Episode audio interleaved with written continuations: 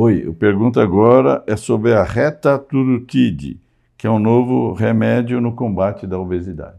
É um remédio é, novo, é, liberado há pouco tempo. A experiência com esse remédio é pequena, mas é muito, muito animadora. É, os outros têm um terço de perda de peso persistente em relação a esse remédio. Nós não sabemos ainda, porque é muito recente, ninguém tem experiência com o uso desse medicamento a longo prazo, para a gente saber se a perda é persistente, mas os resultados são muito animadores. Então, é, isso vai dar um alento novo, principalmente nos pacientes diabéticos, né? Porque hoje tem uma cultura ao uso desses TIDs todos, né? Liraglutide, todos esses remédios, hormônios que tiram a fome e que eram usados para o tratamento do diabetes e que agora se usa muito para a perda de peso.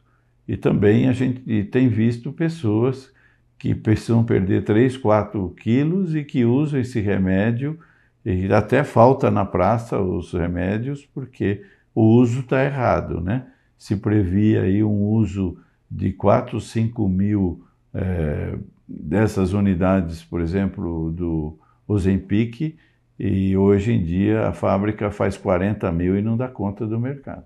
Então, é, tem muita gente com indicação é, abusiva e que está tirando o remédio de quem precisa para tratar o diabetes. Mas, de qualquer maneira, é, se existe mercado, aumenta, a fábrica vai aumentar e todos vão poder usar esses remédios. Mas a, o, o do retatrutide, a esperança que a gente tem é muito grande que possa levar a 25%, 24% de perda permanente. É o que o laboratório eh, está uh, prometendo, né? e na bula traz isso aí. Mas necessitamos de melhores avaliações, a experiência é pequena, ninguém pode ter experiência com efeito colateral, os outros nós sabemos como lidar, mas esse ainda não.